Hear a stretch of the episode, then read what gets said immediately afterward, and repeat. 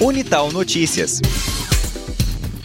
Boa tarde, eu sou Andréia Santos e você acompanha agora o Unital Notícias. Confira os destaques desta sexta-feira, 13 de novembro de 2020.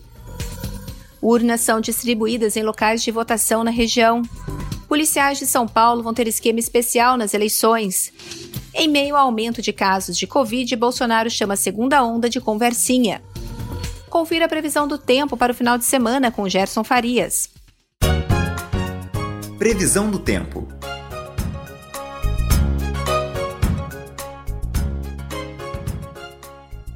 A previsão do tempo para esse sábado, dia 14, indica que o sol vai aparecer, mas ainda poderá chover na forma de pancadas localizadas entre a tarde e a noite, principalmente próximo à Serra da Mantiqueira. As temperaturas estarão estáveis. Para o domingo, dia 15, a chance de chuva diminui em toda a região, mas ainda haverá uma pequena possibilidade de pancadas de chuva à tarde, próximo às áreas de serra, e as temperaturas estarão em elevação. O sábado em Taubaté vai ter uma manhã com tempo nublado e à tarde pancadas de chuva. A mínima prevista é de 19 graus, a máxima de 31. E a probabilidade de chover nesse sábado em Taubaté está em 80%. O domingo, dia 15, dia de eleição em Taubaté, promete um dia com o tempo parcialmente nublado. A mínima prevista é 19 e a máxima de 33. Os dados são do CPTEC INPE. Gerson Farias, para o jornalismo FM Unital.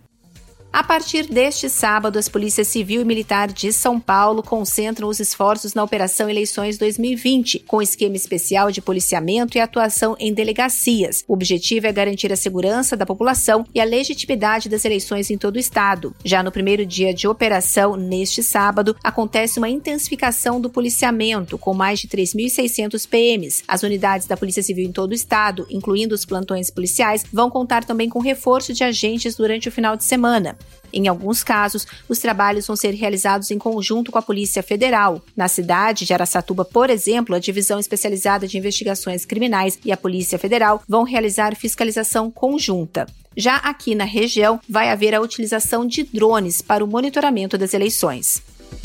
E falando ainda sobre eleição, as urnas que vão ser usadas no próximo domingo começaram a ser distribuídas nos locais de votação nesta sexta-feira. Segundo a Justiça Eleitoral, São José dos Campos e Taubaté têm mais de 2.100 urnas eletrônicas. O transporte dessas urnas para os locais de votação começou a ser feito logo pela manhã desta sexta-feira. Na região, segundo o Tribunal Superior Eleitoral, são 2 milhões e 200 mil eleitores. Taubaté é o segundo maior colégio eleitoral da região, 229 9 mil eleitores. Na cidade, são mais de 600 urnas. Lembrando então que a votação é no domingo, dia 15, das 7 da manhã às 5 da tarde. A Justiça Eleitoral incluiu as três primeiras horas, das 7 da manhã até as 10, como horário preferencial para pessoas acima de 60 anos, parte do grupo de risco da Covid-19. Com a pandemia, o TSE também estabeleceu novas regras para as eleições, como o uso obrigatório de máscaras, uso de álcool em gel disponível na eleição para limpar as mãos antes e após votar.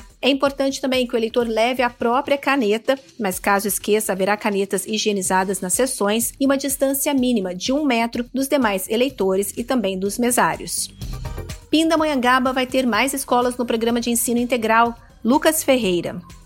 A cidade de Pindamonhangaba terá mais escolas no programa de ensino integral. O Vale do Paraíba contará com 20 novas unidades em 2021. A expansão foi anunciada na semana passada pelo governo do estado de São Paulo. Em Pinda, cinco escolas estaduais atenderão ao programa no próximo ano. As unidades manifestaram interesse em aderir ao programa e obedecem aos critérios estabelecidos pela Secretaria de Educação, como ter mais de 12 salas de aula e atender uma comunidade com maior vulnerabilidade socioeconômica. As novas redes do programa já estarão em funcionamento no próximo ano letivo de 2021 e vão ofertar vagas nesta modalidade para alunos dos anos finais do ensino fundamental e ensino médio. Lucas Santos Ferreira para o Jornalismo FM Unital. As vendas online na região metropolitana do Vale Litoral cresceram nos primeiros seis meses deste ano, o dobro do que nos últimos seis anos. A tendência é de aumento. Segundo o estudo realizado pelo Sindicato do Comércio Varejista, o e-commerce da RM Vale deve crescer 25% na Black Friday deste ano, com relação à mesma data do ano passado. Comemorada no próximo dia 27 em todo o mundo, a Black Friday no Brasil já é consolidada e faz parte do calendário varejista. Nos últimos anos, a data deixou de ser um evento exclusivamente online, impactando também nas lojas físicas. Mas neste ano, por conta da pandemia e a maior digitalização das empresas e dos consumidores, a data deve impactar ainda mais as vendas na internet. As mercadorias preferidas devem continuar sendo os produtos eletrônicos, eletrodomésticos, roupas, calçados, acessórios pessoais e games. Jacareí divulga o horário dos ônibus para o dia da eleição. Pedro Leone. A Prefeitura de Jacareí divulgou os horários de funcionamento dos ônibus no próximo domingo de eleição. Na nota divulgada, a Prefeitura afirmou que analisou a demanda das últimas eleições para tomar as decisões para domingo. As grades horárias serão reforçadas para aumentar em 50% a frota de ônibus na cidade, comparando com o número regular de domingos e feriados, pela grande quantidade de pessoas utilizando os transportes públicos. Para saber quais horários que aumentaram a frota e a tabela de horário, acesse o site jtu.com.br. Pedro Leone para o Jornalismo FM Unital.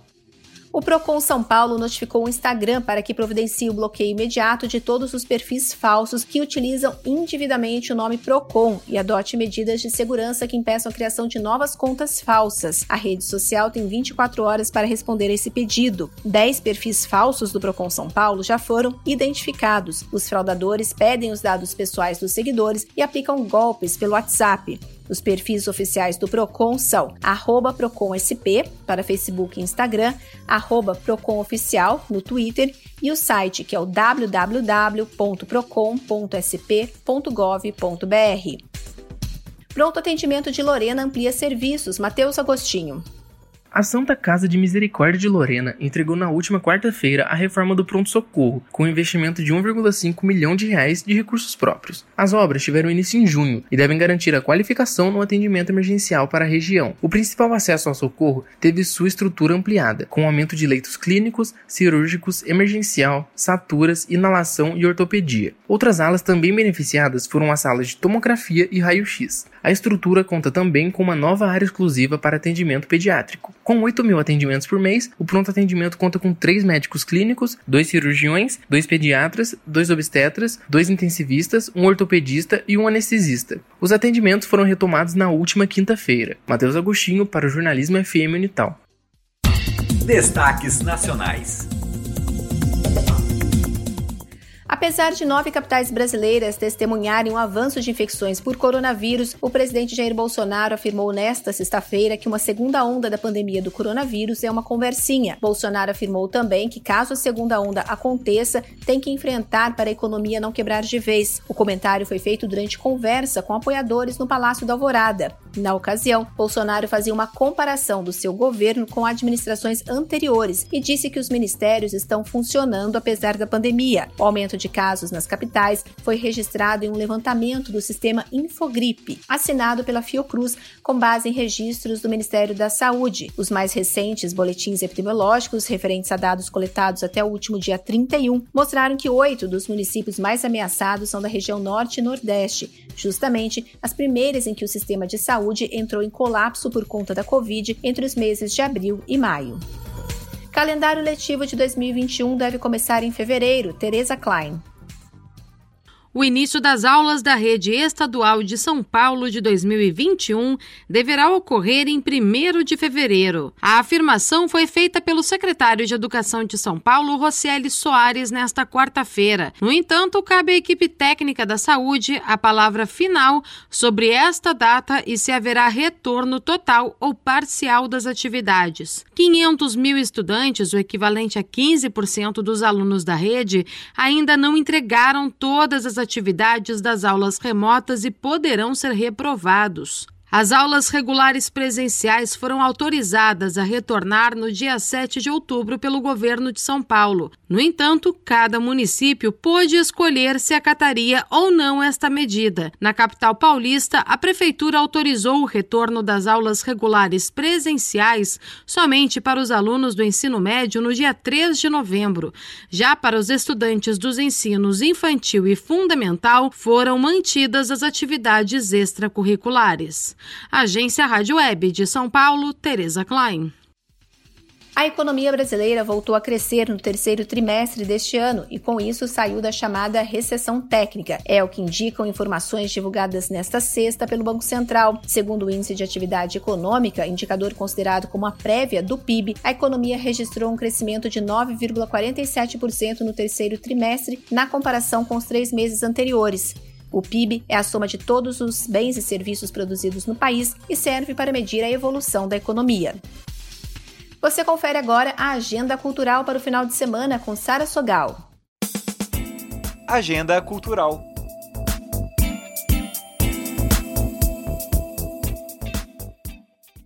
Oi, oi, gente! Aqui quem fala é a Sara Sogal e essa é a Agenda Cultural.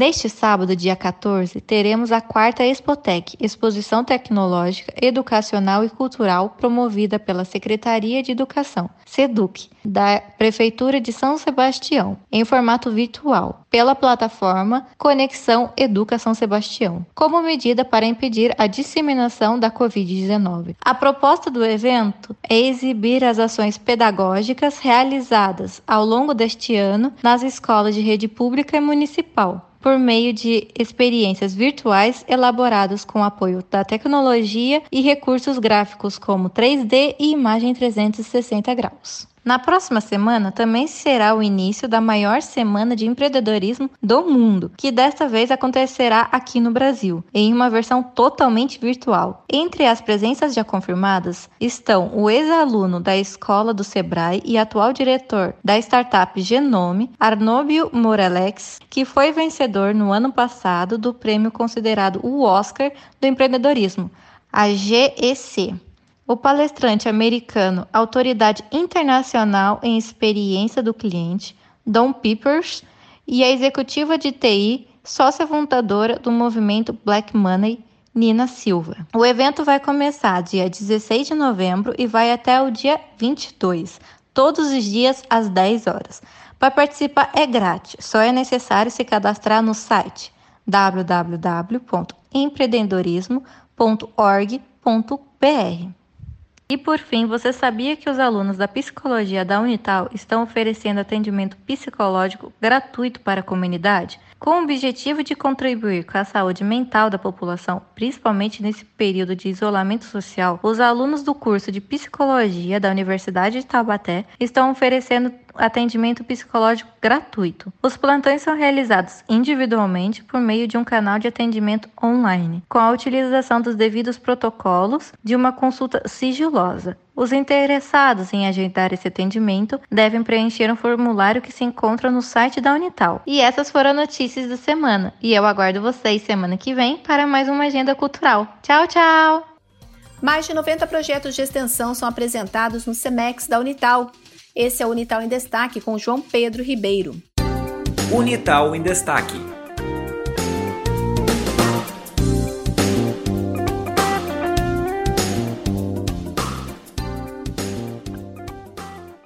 A 15ª edição do Seminário de Extensão, o SEMEX, da Universidade de Taubaté, contou com diversas participações virtuais de extensionistas, alunos, professores e convidados entre os dias 5 e 6 de novembro. Com o tema Experiências Extensionistas em Tempo de Pandemia, foram promovidas palestras e rodas de conversas acerca dos oito eixos extensionistas, sendo eles comunicação, cultura, direitos humanos e cidadania, educação, saúde, meio ambiente, tecnologia e trabalho. No primeiro primeiro dia, o evento contou com uma live sobre curricularização da extensão e que a professora doutora Virginia Mara Próspero da Cunha explicou que a curricularização procura inserir atividades de extensão como parte obrigatória da formação de todos os alunos compondo, no mínimo, 10% da carga horária universitária. Na mesma ocasião, foram expostos os trabalhos realizados pelos bolsistas dos projetos, apresentações culturais, rodas de conversa sobre o tema do evento e um bate-papo sobre quando a universidade vai à comunidade, pensando impacto de ações extensionistas na sociedade. No segundo dia de seminário, foram realizadas as apresentações dos trabalhos desenvolvidos durante o ano de 2020. As alunas do curso de Biologia, por exemplo, relataram que para solucionarem o problema da ausência de conhecimento sobre higienização e saúde, realizaram o projeto Educação Infantil e Cuidados com a Higienização. Elas deram continuidade às atividades de forma remota, com o objetivo de transmitir o conhecimento de forma didática, por meio de uma peça teatral. Mesmo diante da pandemia, causada pelo novo coronavírus, as atividades extensionistas não cessaram. Mais de 90 trabalhos foram apresentados nesta edição, com relatos de experiências sobre como foi a ação universitária durante o período de isolamento social. Com redação de Bianca Guimarães,